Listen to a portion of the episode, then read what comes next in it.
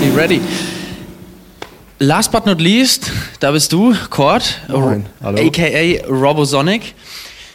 Wie ist es, einen richtigen Hit zu landen? Ähm, oh, gute Frage. Ich weiß noch nicht. Also, okay, innerhalb von der, von der Dance-Mucke ist es, glaube ich, gelungen, ja. Ähm, auf einem von den Labels, die ich lange äh, verfolgt habe oder so, auch als ein so ein, Mei- äh, so ein, so ein Meilenstein gesehen habe, um da mal zu veröffentlichen äh, mit Defected und dann da so eine so ein Reißer irgendwie zu landen, so die so eine Nummer, die bei denen das das Jahr auf jeden Fall ähm, äh, auf, also ja, irgendwie so die so, eine, so einen Impact hatte und einfach die, die Nummer des, die Defected Nummer des Jahres war. Äh, auf jeden Fall eine schöne ähm, Fügung, was soll man sagen? Ich war so ähm, in einem, in, also ich war überrascht vor allem. Das ist, glaube ich, was vielen Leuten so geht, wenn irgendwas äh, irgendwie mal so durchschlägt, dass es vor allem auch nicht so erwa zu erwarten ist. Und in, ähm, dann gehen ein paar Türen auf oder man kann ein bisschen entspannter in die unmittelbare Zukunft gucken, weil man sich so ein bisschen darauf verlassen kann, dass, eine, dass es eine Nachfrage generiert und man, man ähm, vielleicht diesen existenziellen Hassel, der sonst einfach das, den Alltag auch bestimmt, ähm, vielleicht ein bisschen entspannter für die unmittelbar nächste Zeit mal so angehen kann. Und das ist halt eine, ähm, das ist für mich die Qualität, die da drin steckt. Ähm, das, ähm, das kommt dann in den Gigs, kommt, merkt man natürlich die direkte Connection und dieses, dass die Leute das wirklich, wirklich feiern oder sich freuen oder ankommen oder ähm, so dieses, dieses ähm, ähm, ja, diesen, diesen Hype, wie auch immer, es, ist. Ein bisschen, weiß ich nicht, so ein bisschen, es war aber jetzt auch nicht die erste Nummer, die mal so richtig durchgeschlagen ist, ähm, aber das ist schon so en- irgendwie für mich vor allem ein Moment von Entspannung gewesen, als, als, von, äh, als andersrum. Ja, so. Also, Gut, ich der meine, der Moment der Entspannung äh, war dann da, aber den gab es dann noch nicht immer, würde ich mal sagen. Äh, begonnen hat es bei dir ganz klassisch ähm, in Lüdenscheid. Und ähm, true that. wie, wie ging es bei dir los mit der Musik? Ich meine, ähm, wie, wie hast du angefangen? Wie kamst du dazu?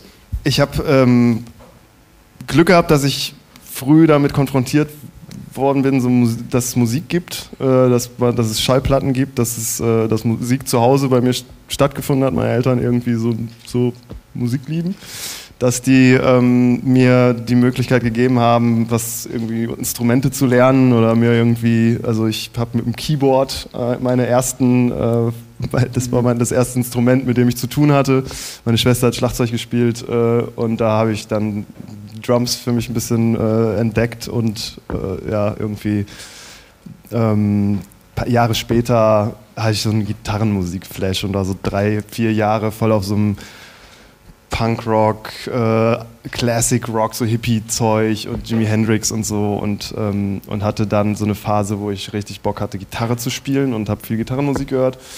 Und dann habe ich ähm, die Plattenspieler oder die Hip-Hop-Kultur kam dann über mich drüber gerollt äh, und dann war irgendwie waren Platten und Plattenspieler und Scratchen war irgendwie der Shit. Und dann äh, habe ich äh, das vor allem gemacht und habe dann in der Produktion da eigentlich genau in der Phase dann ähm, auch den Computer, ich bin halt mit so, so, so einem PC-Kind irgendwie, so ich bin mit, dem- mit dem Computer im Haus auch irgendwie mehr oder weniger aufgewachsen.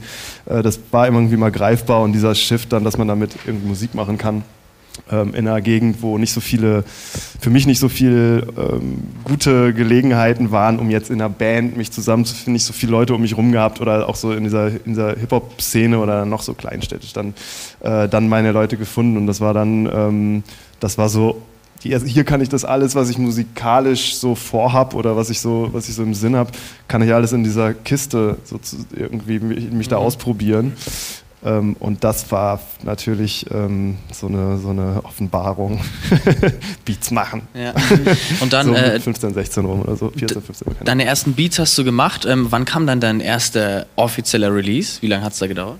Ich habe Beats gemacht. Also mit 15, 16 würde ich sagen, bin ich da so reingestolpert und dann habe ich das gemacht, habe mich damit irgendwie ziemlich beschäftigt. Ähm, und noch als ich in der Schule war, so mit 17, 18 rum, so als ich gerade kurz vor fertig war, habe ich, äh, hatte ich so viel Musik zusammen, also instrumentalen Hip-Hop eigentlich, äh, den ich veröffentlichen wollte habe so zwei, drei Demos rumgeschickt an MC damals, an so ein Label, was in Köln halt äh, von da aus so auch instrumentale Hip-Hop-Mucke rausgebracht hat.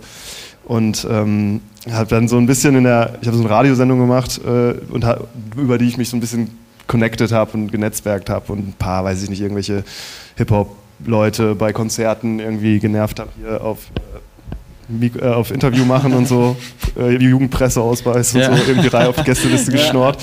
Ähm, in der Hoffnung, dass ich irgendwie, oh, dass ich irgendwie, ähm, keine Ahnung, einfach die erste Ansprechpartner habe für das, was ich da so mache oder wollte mich irgendwie so dann also in dem Moment, glaube ich, habe ich das noch nicht begriffen, als ich wollte mich professionalisieren, sondern eher so, ich wollte eine Platte machen, ich wollte, ähm, wollte eine Schallplatte machen. Das war eigentlich wirklich so mein, mein Ziel aus diesem Beats machen, dann so, ich will das jetzt, das war vor dem, diesem digitalen, mhm.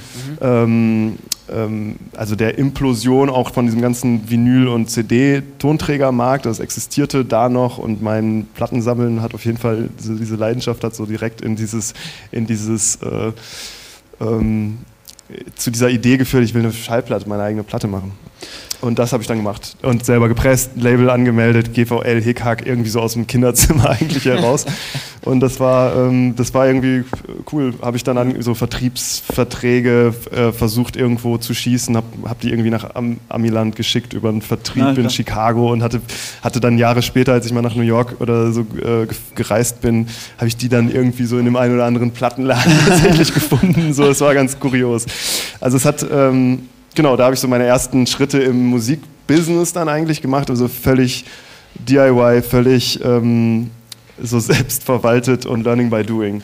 Äh, aus einer wirklich so einer Leidenschaft und auch aus, dem, aus, aus diesem, dieser, dieser fehlenden Szene, die um mhm. mich rum war. Aber irgendwann kam ja der Moment für dich, jetzt bin ich bekannt, berühmt, jetzt bin ich Robosonic ähm, und erreicht damit Leute. Wann kam dieser Moment und wie hast du es erkannt und wie hast du es dann auch letztendlich geschafft, dorthin zu kommen, wo du jetzt bist?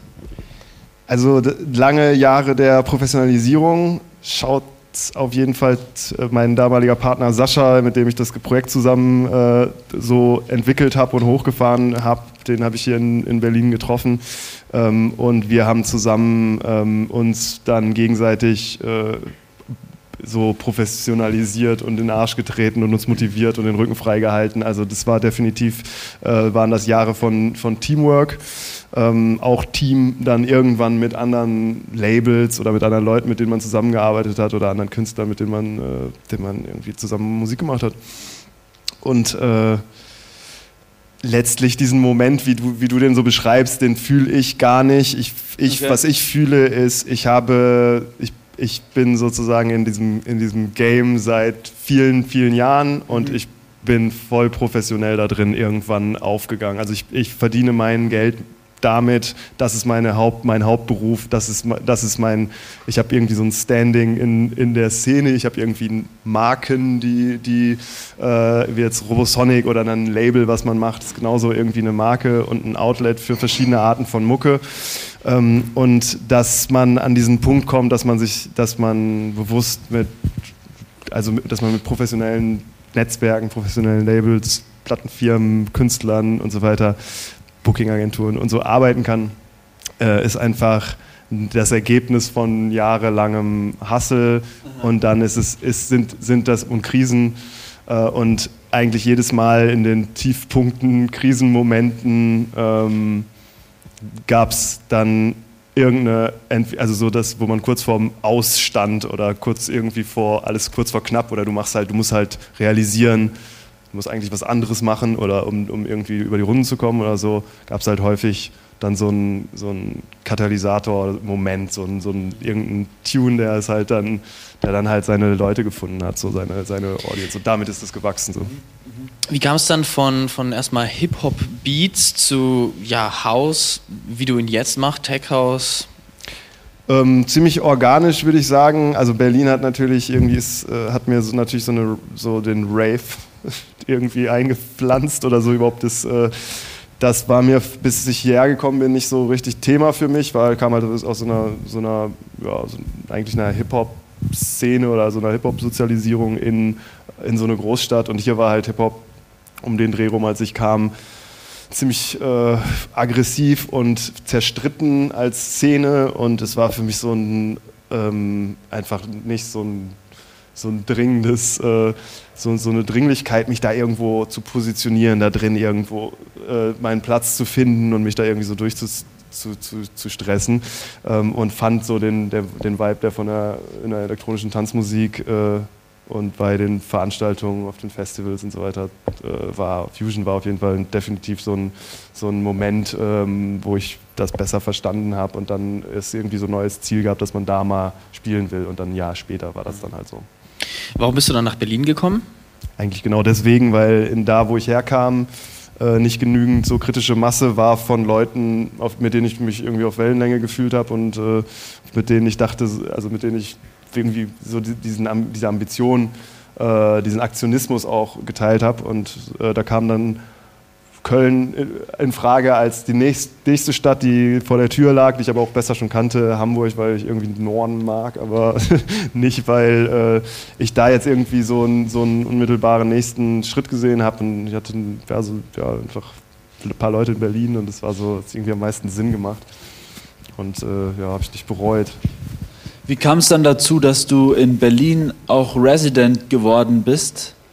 Ähm, kam es dann so, wurdest du gefragt, hast du dort gespielt oder hast du dich mehr oder weniger angeboten, hier, hier bin ich, ich würde mich... Nee, ich habe äh, jahrelang ähm, mich so, so, richtig radikal aus, aus dem Veranstaltungs Veranstalter-Business, aus diesem Promoter-Business rausgehalten, weil ich, oder also ich wurde nie nach einer Residency oder sowas gefragt. Ich habe halt, ich habe mich halt mir die Hacken wund gespielt über Jahre, habe wirklich ganz, ganz viele Läden gespielt, bis sich das irgendwann so ein bisschen eingedampft hat auf ein, auf ein paar Läden, äh, die, wo ich dann so übers Jahr verteilt irgendwie dann so alle zwei Monate in Berlin dann mal gespielt habe und dann so ein bisschen rumgetingelt bin zwischen den Läden, mit denen ich gute, einfach einen guten Vibe hatte oder die mich irgendwie gefordert haben, auch so ein bisschen irgendwie, oder eine, wo ich dachte so, okay, hier mal wieder eine späte Playtime in den richtigen Untiefen der Berliner Nacht. Äh, Oder ähm, ja, also alles äh, eigentlich so nach, nach ein bisschen so Steuer nach Lust und Laune, aber auch ein bisschen so Quality Control für mich. Das ist einfach, dass ich einen professionellen Anspruch hatte, dass das irgendwie, weiß ich nicht, so ich hatte,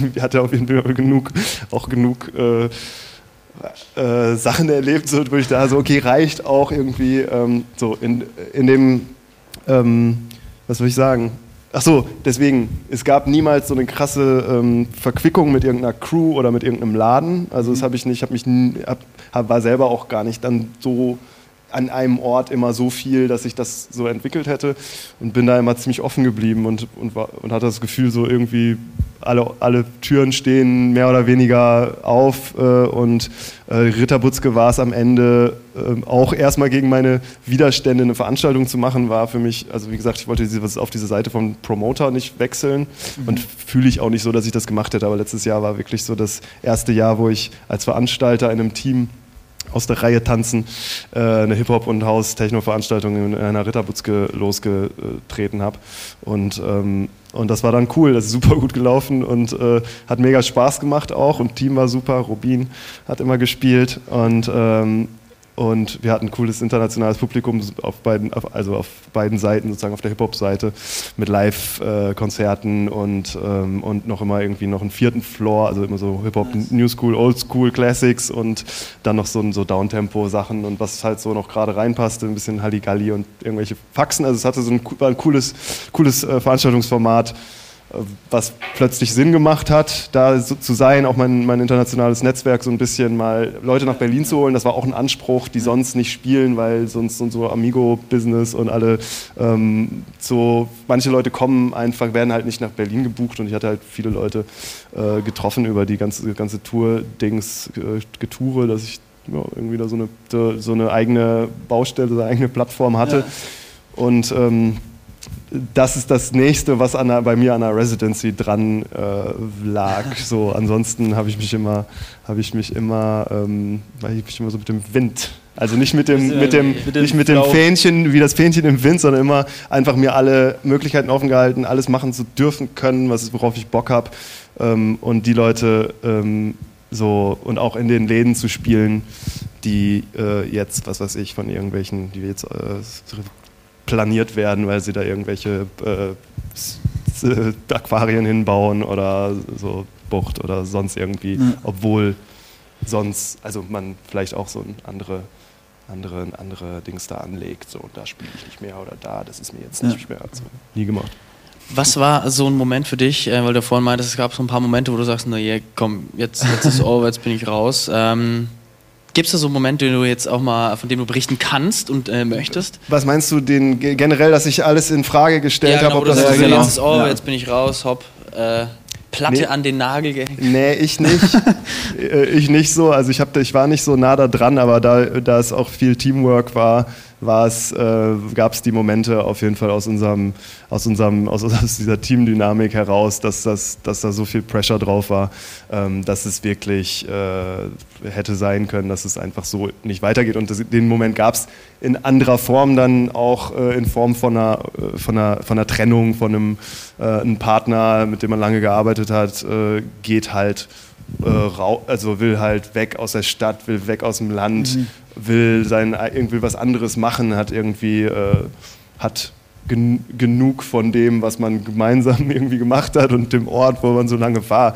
Und deswegen da, dafür irgendwie Verständnis. Aber damit, in dem Moment war es auf jeden Fall auch ein Krisenmoment, wo ich überhaupt nicht wusste, ob das, wie das so weitergeht. Ähm, und für einen Moment. Und dann habe ich erstmal ein bisschen Downtempo-Mucke und Hip-Hop-Sachen gemacht äh, und habe mal ein bisschen, hatte also so ein bisschen gezwungenermaßen einen Break, einen Dip auch so in der, in der Nachfrage und dann wieder hochgefahren, weil ich einfach, weil alles geregelt war und alles geklärt war und ich äh, seitdem auch mich wieder da wohlfühle und Bock habe. Ich, du hast jetzt öfters von Team gesprochen, von Teamwork. Wie wichtig ist für dich ein Team, beziehungsweise wie wichtig war für dich ein Team in deiner Karriere oder für deine Karriere als Musiker? Ganz kurz. Alles gut. Team immer wichtig.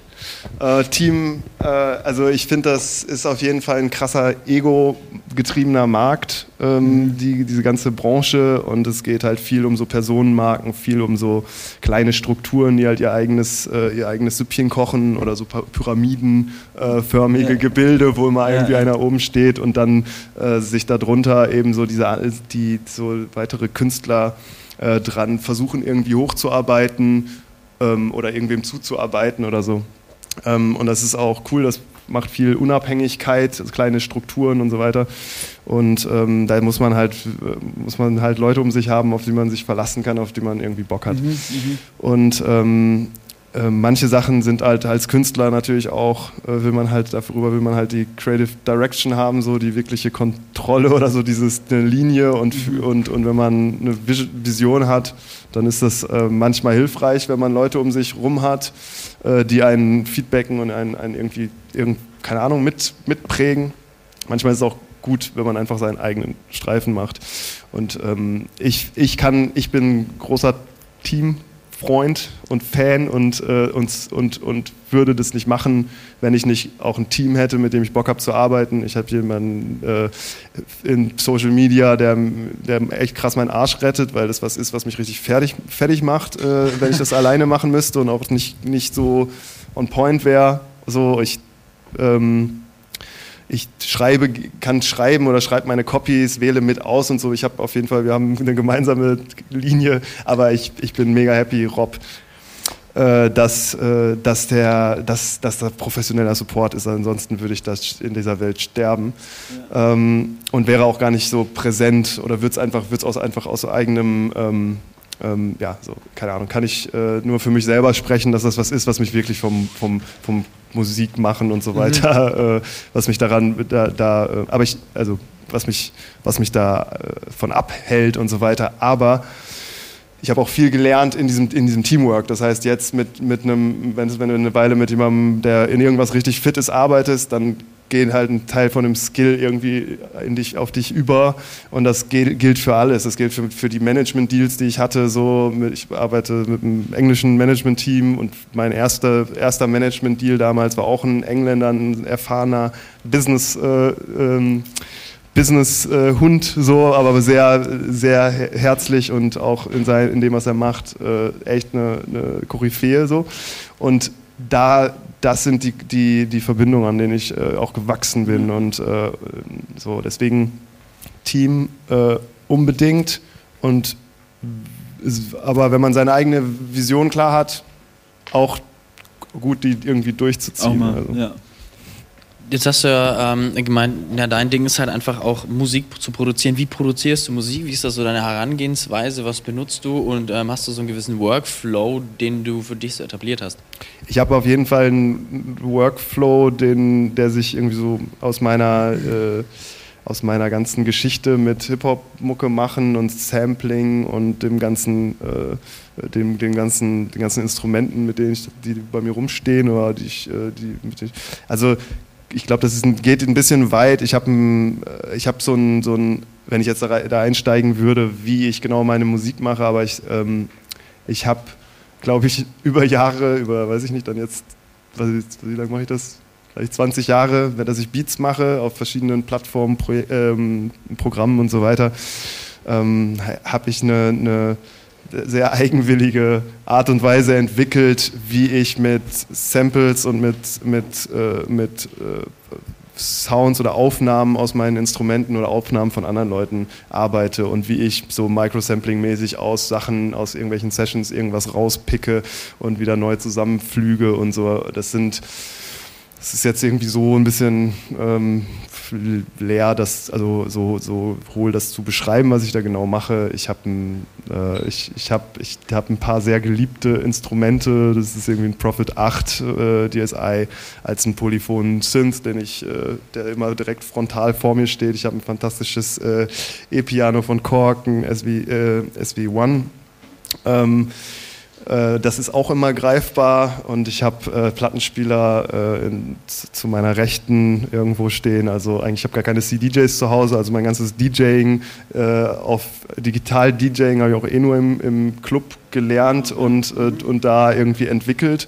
Am Anfang noch gegen Widerstände, da gab es hier in Berlin vor allem auch, gab es also musste man richtig kämpfen, irgendwie mal CD-Player zu kriegen, die funktioniert haben.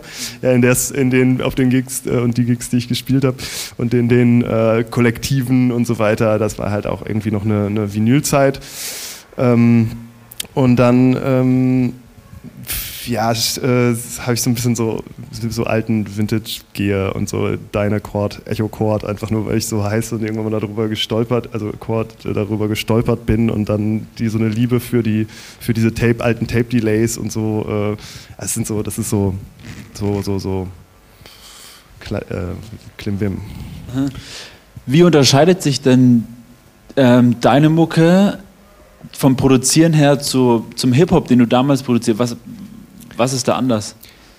Also es ist eine ganz gute Frage, weil meine, mein aktuelle oder so ein so ein, so ein, ähm, so ein so eine Handschrift, die sich gerade, oder so ein, so ein, USP, der sich so durch, durch, durch Produktionen von mir zieht, oder auch diese Kollaboration mit den, mit den Rappern, was weiß ich, so mhm. EPMD und Master Ace und Jiro the Damager und Rad Digger jetzt als nächstes, äh, ähm, Dings, äh, ähm, Be Real, Psycho Les, Peatnuts, äh, äh, Cypress Hill, bla, sind so, ähm, sind, ähm,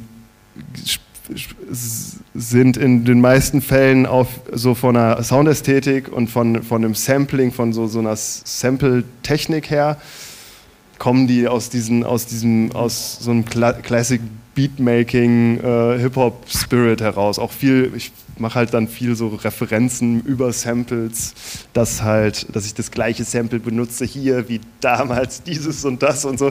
Einfach so aus so einem bisschen so einem, so einem History, Hip-Hop, History, Respekt zollen äh, und weiß ich nicht, so ein, also einfach so ein, äh, das wirklich so ein bisschen bewusst, also ich habe das, das, das war so das Element, was viel, wo man irgendwann mal viel äh, positives Feedback für gekriegt hat und, oder Leute ankamen, waren so, ey, das war der Sound, der mich irgendwie abgeholt hat. Ich habe die ganze Zeit nur Hip-Hop gehört und jetzt habe ich irgendwie, bin ich irgendwie, habe ich Hausmucke für mich entdeckt oder habe diesen, bin so in diesen elektronischen Tanzmusikfilm mal reingekommen, weil, die, weil das diese Emotionen irgendwie abgerufen hat.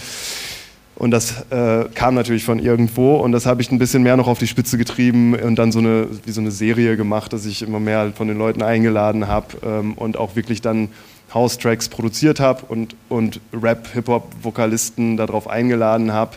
Ähm, so, und das ist, ähm, da war es dann oft so, dass die genau die, die Formsprache oder das Musikat, den Spirit, so den Soul in, in der Produktion äh, gefühlt haben und verstanden haben, obwohl die sonst manchmal haben die auch irgendwie eine, weiß ich nicht, Radiga ist, kommt aus New Jersey und hat eine mhm. riesen Hausgeschichte, äh, also so für sich als äh, sozusagen äh, Clubbing äh, in, in, den, in den Clubs oder auch äh, Big Shook von, von der Gangstar Foundation hat erzählt, wie er mit damals mit, äh, mit Guru, der verstorben ist, so ähm, damals in die Clubs gegangen ist und da, und da Party gemacht hat. So, und solche Sachen ähm, habe ich dann ver verarbeitet in meiner Musik mit denen zusammen ähm, und versucht das so einzu einzufangen. Ähm, und das ist, glaube ich, diese, diese also ich nenne das dann so, so hybride äh, Formen sind es dann so, die auch zwischen, zwischen Four to the Floor, schnellen Abtempo-Sachen und mal so einem Halftime-Ding hin und her switchen. Und dann meistens es so eine längere Club-Version gibt, die dann halt irgendwie ein bisschen mehr straightforward ist und reduzierter in dem ganzen Vocal- und Rap-Ding. Aber das ist dann schon äh, meine, mein, meine mh, mm, Hommage und so mein, mein ähm, genau, meine, meine äh, Liebe die, für, die, für diese Kultur, die da drin steckt und irgendwie da in dieses andere äh, Setting gebracht. Mhm. So auch. Okay. Bist ja auch viel äh, rumgekommen jetzt durch deine Musik, ähm, vor allem ist auch dann durch ja, erfolgreiche Release. Wo spielst du eigentlich am liebsten? Ich bin gerne in äh, Südamerika. Ich habe da mal eine Zeit lang gelebt und äh, bin halt so mit Spanisch ziemlich fluent und deswegen ähm, fühle ich mich da immer schnell zu Hause und, oder so heimisch in ja. dem Sinne, dass man sich schnell mit Leuten connecten kann. Aber das passiert eigentlich an, wo, überall, wo Englisch gesprochen wird, äh, hat man das auch äh, natürlich äh, dann so einen ähnlichen äh, Effekt. Das ist nur so eine, da merke ich das immer, plus halt irgendwie so der, der die Lebensart äh, oder so die, die ähm, nee, das ist, ich also ich fühle mich da wohl, brauche jetzt gar nicht groß Länder oder bestimmte Clubs rausstellen. Da gibt es halt das steht und fällt halt auch mit, dem, mit den Veranstaltern ja, und mit dem. Ähm, aber das finde ich, äh, find ich toll, da bin ich gerne. Ähm, wo was war die Frage, wo ich am liebsten spiele oder so? Ey, es waren so viele, ich habe, glaube ich, mal so 50 oder 60 Länder tatsächlich, Boah. also so dazwischen irgendwo bereist und ich, äh, es gibt so natürlich so Highlight-Erinnerungen, die sind, ähm, die wird man nicht äh, vergessen und dann gibt es so Sachen, wo man sich dann auch kaum noch dran erinnert und es so. Ähm, ich habe super schöne Touren in Australien gespielt, das war auch mega herzliches ähm, und also so leidenschaftliches Hauspublikum auch irgendwie, so alles ein bisschen sonniger und das mhm. war so, ähm, ich habe in Berlin ein paar meiner besten Gigs gespielt, also natürlich irgendwie, weil man, weil es dann gerade, wenn man woanders spielt und rauskommt, ähm, und vielleicht auch ein bisschen mehr mit der Erwartung konfrontiert ist, dass man jetzt einen Sound repräsentiert, der äh, mit deinem Namen irgendwie verbunden ist und ja, du spielst halt deine, deine Hits äh, runter und, äh, und hast, fühlst dich da nicht so oder bist dann so nicht so ganz komplett oder je nachdem für wen du spielst, auf was für einer Label-Party fängst du nicht an irgendwie äh, richtig irgendwie Techno zu ballern, auch wenn es vielleicht gerade in dem Moment ja. deine irgendwie mehr deine Laune wäre oder andersrum ähm, ist es dann, also so genauso ist es dann manchmal voll die Befreiung, dann zu Hause irgendwie zu spielen und zu denken, so, oh, heute ja. ist irgendwie, die, du kannst machen, was du willst, du kannst wirklich nochmal irgendwie richtig äh, um die Ecke spielen so und das, äh, das genieße ich dann auch so. Ich meine, du hast jetzt ja auch dann, wie du sagst, 50 Länder bereist und super viele Gigs dann wahrscheinlich. Was war dein Moment, wo du so ich will es mal hart ausdrücken, so richtig verkackt hast auf der Bühne und dich da immer noch dran erinnerst? Oder gab es es überhaupt gar nicht, was du. Oder also was es gibt so, so, sorry, es gibt so Situationen, wo man krass fehl am Platz ist. Das ist so, da weiß ich dann gar nicht, ob so das dass äh, die, die, so, so wirklich so eine, so eine so daran gehapert hat, dass man irgendwie nicht fit war oder irgendwie einfach überhaupt nicht mhm. äh, wusste, was man, was man jetzt da wollte, sondern so, dass es einfach von vornherein einfach man so krass deplatziert war, dass es sich eigentlich richtig scheiße angefühlt hat. Gibt's. Ähm, was, also so richtig, richtige Aussetzer, ähm, vielleicht habe ich die, äh, vielleicht habe ich die verdrängt.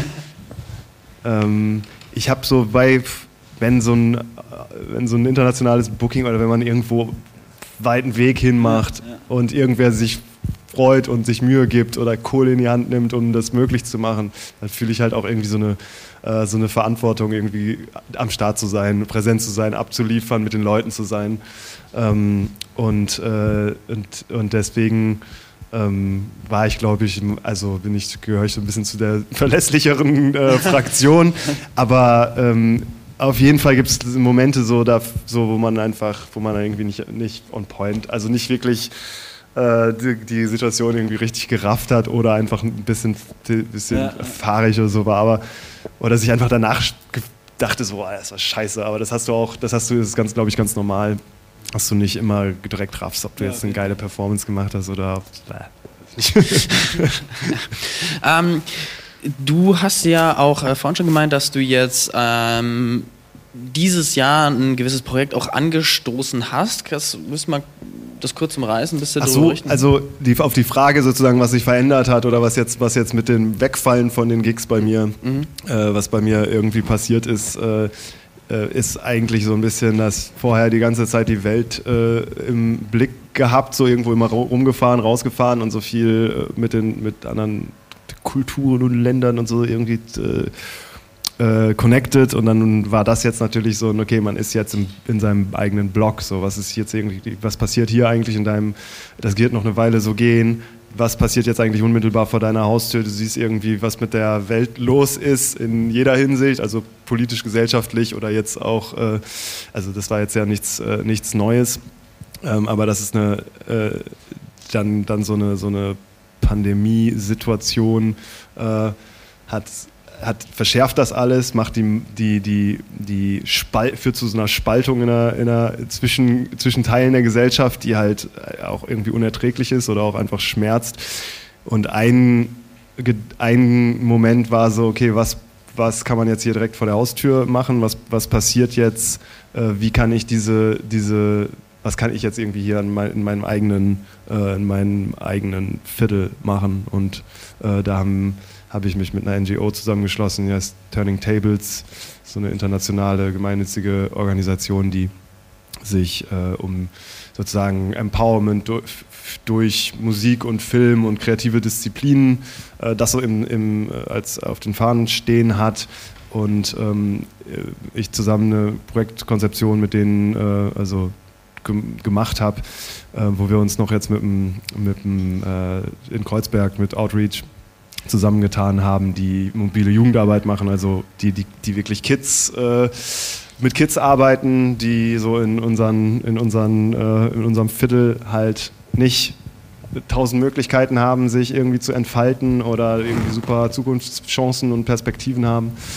Ähm, und äh, da geht es darum, äh, halt Kindern, Jugendlichen Möglichkeit zu geben, äh, sich irgendwie, also auf Gedanken zu kommen, kreativ sich auszudrücken, Perspektiven irgendwie aufzumachen, dass die, ähm, weil die sind alle entweder sozusagen entweder so Sport fokussiert oder Musik ist so ein Ding, was wirklich so ein Anker ist und wo, wo, die sich mit auseinandersetzen und wo, wo dann wir in einem Team von, ich weiß nicht wie vielen Leuten mittlerweile, ähm, so, also zum einen einen Ort schaffen, äh, wo, also einen Arbeitsraum, wo dann Technik reinkommt, wo die dann halt äh, Beats machen, recorden können die sind halt auch alle gut auf dem Hip-Hop-Film oder so auf dem so so ne das ist irgendwie das, das was am meisten nachgefragt wird das ist da jetzt nicht so ein äh, so so ein viel Dance-Mucke ist jetzt dann irgendwie noch nicht so äh, ist irgendwie diese ist jetzt gerade nicht so groß oder die Dance-Mucke worauf die dancen klingt halt ein bisschen anders. Und ähm, nee und so äh, coole Leute, super, äh, super sweetes Team und dann geben wir halt so Mentoring-Workshops, äh, äh, hören einfach, was, die, was bei denen abgeht, was bei denen im Moment äh, für Probleme irgendwie auftauchen, weil die halt wisst ja, was da irgendwie in den Häuserblocks irgendwie in so einer, in so einem Lockdown irgendwie los ist, ist halt einfach, äh, da ist einfach super viel Spannung und da Ziel von, von dem Projekt ist halt, ähm, ja, so ein Outlet zu haben, auf dem so ein Storytelling und Rap-Format, äh, so, so äh, also so entwickelt wird und, und aufgenommen wird und wir denen aber auch einfach zuhören, was die so machen wollen, den Support geben, mal ein Fotoshooting für die organisieren, mal eine Studioaufnahme für die organisieren und so. Haben halt, haben halt schon also einige Leute davon äh, irgendwie so profitiert oder sind bei uns sozusagen in so einem, so ein bisschen so in so einem Programm drin und das entwickeln wir jetzt weiter und haben ein bisschen Förderung vom Projektfonds Soziokultur gekriegt und äh, versuchen halt jetzt das weiter durchziehen zu können, weitermachen zu können, um dann so regelmäßig haben das immer so samstags äh, gemacht, äh, äh, so in kleineren Gruppen, immer Corona-Struggle, dass das auch alles irgendwie hinkommt, haben wir irgendwie eine größere, größere Veranstaltung mit so 20, 25 Leuten in der Nauninritz in so einem Kreuzberger Jugendzentrum, was seit ein paar Jahren geschlossen ist, äh, im, im, Hof da gemacht, ähm, um einfach mal Leute zusammenzutrommeln. Und das ist so, das ist so ein, mit ihr jetzt irgendwie ein paar Kids Beats machen, die so in dem Alter sind, wo ich damals angefangen habe, ist, ist, ist so ein, ähm, ja, eine, äh, eine, schöne neue Erfahrung oder so und dieses Wissen weitergeben, so in, wenn man dann das Gefühl hat, okay, man hat jetzt professionell irgendwie sowas erreicht oder man wird respektiert für irgendwas, was man macht, äh, ist dann so dieser nächste logische Schritt für mich auch, äh, das irgendwie weiter, weiterzugeben. So, das war, das ist so, dass das ist so, so ein bisschen so ein, dass meine persönliche Antwort auf was mache ich mit einem Teil meiner Zeit, die, die, jetzt so frei geworden ist und was sind die dringenden, äh, was, was, sind die, was, was ist irgendwie die Message so und für mich ist das halt Love, Peace, Unity, so haltet zusammen, nice. fuckt euch nicht gegenseitig ab, äh, so ähm, versucht diesen ganzen Stress, den ganzen Pain äh, der gerade mit dieser Zeit, überhaupt in dieser Zeit, in, äh, mit, also der in Form von Weltschmerz oder Konflikten, ähm, dem man da irgendwie ausgesetzt ist, einen Weg zu finden, wie man das kreativ channelt und daraus was Positives oder irgendwie was macht, wovon andere Leute noch was haben. Das sind so die, ähm, das äh, ist so, ein, so der Spirit, der, der mich dann so äh, umtreibt, so, ne? der, das, was, was ich als meine Aufgabe dann als Künstler oder als jemand, der sich da in, in so einem Bereich pro, professionalisiert hat, dann, was, was ich dann damit mit der Situation machen kann, so irgendwie. Ähm, ja, das ist so das Pro, so proaktiv, weil eine Party jetzt machen ist halt nicht so. ja, voll, also, auf jeden Fall. So ja, traurig es ist, aber so, dass das, ähm, das ist so, so, so mein, mein, Umgang damit, ist die, die Energien irgendwie anders zu channeln, meinen Skill anders einzusetzen, mich selber irgendwie weiterzuentwickeln, neue Türen irgendwie in einem Kopf aufzumachen äh, und äh, für mich selber und vielleicht für andere und so und so äh, und, und dem Ganzen so ein bisschen Sinn, mehr Sinn geben, der ja auch nicht, also ähm, so, ja, das ist irgendwie eine gute ähm, neue ähm, Ausrichtung einfach aktuell. Ähm, was würdest du sagen, war deine beste Entscheidung oder einer deiner besten Entscheidungen in deiner beruflichen Laufbahn oder auch in deiner privaten Laufbahn? Ähm, Musik äh, überhaupt erstmal zu, ähm, ja, einfach mich dafür zu entscheiden, dass das auf das nächste Level, auf ein professionelles Level zu heben, während ich auch tausend andere Sachen hätte machen können also so, ne, die, also privilegiert, dass wir hier in, also ich war schon in, in Berlin und es, es, man hat halt viele mehr war, Möglichkeiten als. Warst du schon mal in so einer Situation, wo du wirklich sagst, so, hm, soll ich jetzt wirklich den Weg gehen oder den Weg gehen? Immer, äh, also klar, ich in, in dem, also ein entscheidender Moment war, ähm, ob ich mit dem Projekt, äh, mit dem ich heute mhm. noch dann zugange bin, ob ich damit weitermache, ob ich das will, ob ich weiter äh, ähm, so House und Techno als, ein, mhm. als mein, mein Main-Projekt äh, äh, machen will und, und ob ich Bock habe auf dieses, auf dieses Tourleben und, und so weiter. Ich habe das nicht, nicht bereut, so. ich habe das an keiner Stelle bereut. Ähm, bis zu dem Zeitpunkt nicht. Wäre es da jetzt zu Ende gegangen, wäre es so mit so einer Wehmut gewesen. Wäre es jetzt zu Ende, wäre es auch mit so einem ähm, okay, also, also dem, dann hätte ich mich dem vielleicht dem Ganzen jetzt so ergeben und hätte gesagt so, okay, wenn es sowieso schon die ganze Zeit so fraglich war, vielleicht wäre das der Moment gewesen, wo ich äh, irgendwie das Handtuch geschmissen hätte oder akzeptiert okay. hätte, jetzt ist es Zeit für was Neues, so scheiß drauf äh, und weiter. Aber das ist irgendwie auch, ähm, nee, da steckt halt natürlich irgendwie eine Menge Liebe und eine Menge von, von der Arbeit drin, meine Netzwerke, meine Leute, meine, meine People, mit denen ich gerne zusammenarbeite und die ich auch gerne nochmal wiedersehen will. Ähm, und äh, deswegen, ähm, deswegen war, der, war zu einem anderen Zeitpunkt die Frage viel, also viel größer oder viel, ich war dem Ganzen was, was komplett Neues zu machen oder mich komplett irgendwie nochmal anders aufzustellen, dem war ich äh, näher äh, als, als unmittelbar jetzt, obwohl das auch ja. ein Moment gewesen wäre, wo man das mal kurz hätte ähm, sich nochmal überlegen können. Aber Auf jeden Fall, ja. Ähm, Elektromusik und Drogen sind, stehen ja sehr sag ich mal, bei vielen Menschen in Verbindung. Was hältst du davon? Techno, Drogen, ohne Drogen, mit Drogen? Was ist da dein Statement dazu? Also Fußball ist auch mit harten Drogen auch sehr verfickt und also ich habe äh, und also so ist es so, es gibt Drogen, es gibt Alkohol, der Mensch berauscht sich in verschiedenen Sphären der Kultur auf unterschiedliche Art und Weise.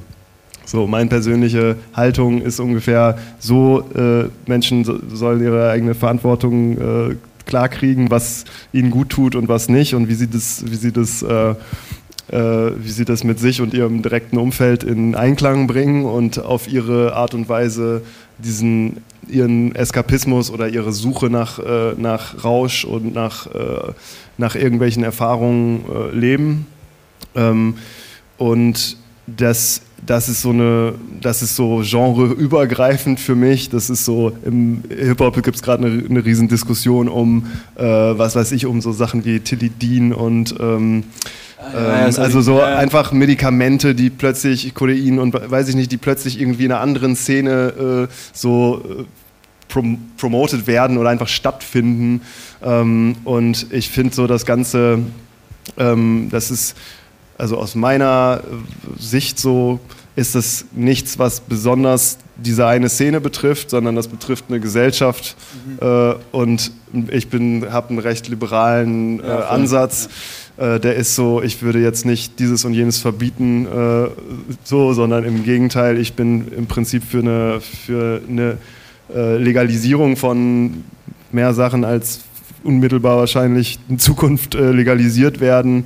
Ähm, ich bin äh, für die, äh, für die Erforschung und für, die, für das Erschließen von Substanzen für, ähm, was weiß ich, in der Psychotherapie oder sonst was, die sonst, was ich nicht in der Technoszene zum Einsatz kommen. Ich finde das irgendwie, ich finde das ähm, äh, engstirnig. Äh, irgendwo das so zu verteufeln. Ähm, ich finde, äh, dass ähm, ich finde das wichtig, dass, ne, dass die Leute, die Bock darauf haben, eine Chance haben, äh, auf, auf irgendwie eine, sozusagen eine Qualität der Substanzen, die sie halt entscheiden zu konsumieren. Ähm, dass, äh, dass sie da, darüber eine Übersicht oder irgendwie eine, eine, Information kriegen, dass es generell eine gute Informationspolitik gibt und auf, Aufklärung und, und, äh, und ähm, so, das ist so, das ist so meine politische.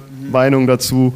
Ähm, und wenn man äh, so, ja, und ich, ich habe aus meiner Sicht als DJ so in, dieser, in diesem sozusagen, dass ich über Jahre einfach meine, meine Leute, die Leute vor mir habe, die, die auf eine Art und Weise irgendwie freidrehen, ist das so, erstmal irgendwie ein Verständnis da, dass es so ist und, äh, und ich promote nicht das eine und verteufle nicht das andere. So, äh, so die Leute haben ihre eigene Verantwortung und, äh, und ihren Erfahrungshorizont und sollen halt, ähm, sollen sich halt vernünftig äh, sollen sich halt vernünftig informieren und vernünftig verhalten und vor allem äh, sich nicht gegenseitig abfacken und sollen echt aufeinander aufpassen und sollen nicht irgendwelche, sollen sich nicht gegenseitig in keinster Weise äh, irgendwie äh, ausnutzen und abfacken. So. Das mhm. ist irgendwie, das ist meine Botschaft. Nice.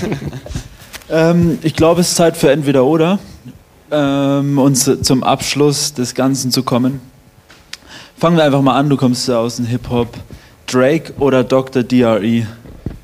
Dre, äh, mehr als Drake, ja. Also soll ich das noch begründen?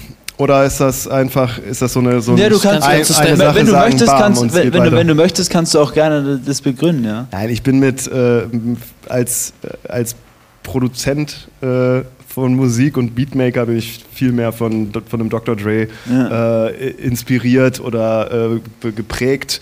Dre kam später und ich nehme ihn so wahr und, äh, und Hotline Bling ist ein geiler Song, den ich weiß nicht genau warum, aber es ist auf jeden Fall irgendwie, habe ich den Ich beim Kit genug- Kat gespielt. Kein Witz, no joke, auf jeden Fall. Äh, aber mit einem Hip-Hop-Set unten im Keller und es ging heiß her. Geil. Ähm, bist du eher der Langschläfer oder Frühaufsteher? Ich bin eigentlich immer ein gleich Langschläfer ungefähr. Also so, ich habe so meine Dosis an Schlaf, die ich mir so immer, äh, die ich mir so wie so, ein, wie so eine Eieruhr äh, immer dann den Wecker programmiere, so dass der mich dann irgendwann wach macht, wenn ich glaube, dass es, dass es genug ist. Ähm, ich bin in der in, in Tour im Tourleben und diesem rein raus aus ne, so aus dem Haus und wieder in die äh, so Flugzeug hin und her war ich glaube ich ein Sch Schläfer also überhaupt ein Schläfer. Ich kann auch in, in, auf Reisen und in Flugzeugen und so schlafen glücklicherweise. Ähm, aber ich habe oft nachts kreativ den, die kreative Ruhe wirklich wirklich zu arbeiten an der Mucke. Tagsüber ist halt ein bisschen mehr so dieses ähm, äh, Büro, die alte Promo, Hickhack, der so ansteht und oft komme ich erst abends, nachts wirklich so in meinen, in diesen State of Flow. Äh, heißt im Moment ungewöhnlich Frühaufsteher. Für meine Verhältnisse richtig Frühaufsteher, so neun oder so. Ähm, kochen oder bekochen lassen? Ah, ich bekochen lassen ist schon toll, ähm, aber ähm, man muss auch einfach kochen selber. Und zum Abschluss Oder Fallschirmsprung oder Bungee Jumping? Fallschirmsprung würde ich eher machen. Ja? Da hätte ich schon Bock drauf. Sehr geil. Vielleicht Ja. dieses Jahr nochmal gut. Ja, vielleicht ist es ja mal was. Wunderbar. Vielen Dank dir Danke für euch. äh, Das die Insights und äh, ähm, ja. Cool, Für alles drum und dran, ja. Dankeschön. Habt ihr noch Fragen Genau.